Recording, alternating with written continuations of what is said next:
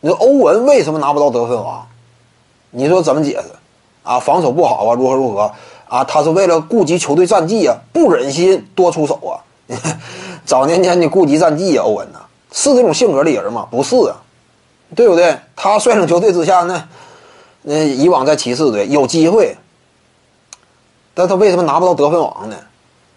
那你这玩意儿只能说有一种合理解释，能力还是没有那么突出呗，对不对？你的得分产量还是难以达到那种得分王级别的层次呗。这玩意儿叫什么？你比如说啊，路易斯威廉姆斯能力强不强？在第六人的角度来看，非常强能力，但是把他拿到首发呢，你就感觉哎，他不像说第六人当时展现的火力给人感觉那么亮眼了。对不对？拿进首发的话，一看呢，可能说就相对一般了，就没有那么突出了。跟球星一比呢，明显低一块。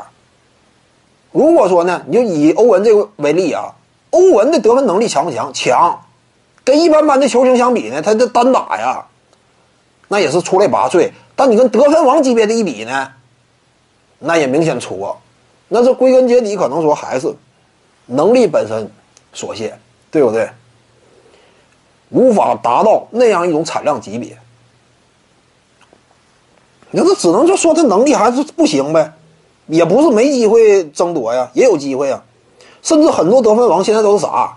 现在这个时代，很多得分王兼顾战绩，你不要感觉啊，得分王啊，他跟战绩一定冲突啊，那是不不完全这样的。现在这个时代特别强调攻击型持球人，对不对？特别强调攻击型持球人，往往一支球队啊，战绩想要出色的话，甚至你想要出类拔萃的话，你的核心持球人进攻火力必须得凶悍，战绩才能出色吗？在这个时代之下，往往得分王呢，这玩意儿你能拿到得分王的，往往这个球队战绩实力也突出。你比如说最近，呃，这几这几年呢，对不对？无论斯顿库里还是胡子球手。战绩都挺突出的。当年猛男拿得分王，起码也能跻身季后赛呀。凯文杜兰特不也是吗？拿得分王的时候，雷霆队甚至有争冠的能力。得分王不见得跟你争夺冠军一定相冲突的。尤其在这个时代，各个点位都强调主动性嘛，进攻的主动性。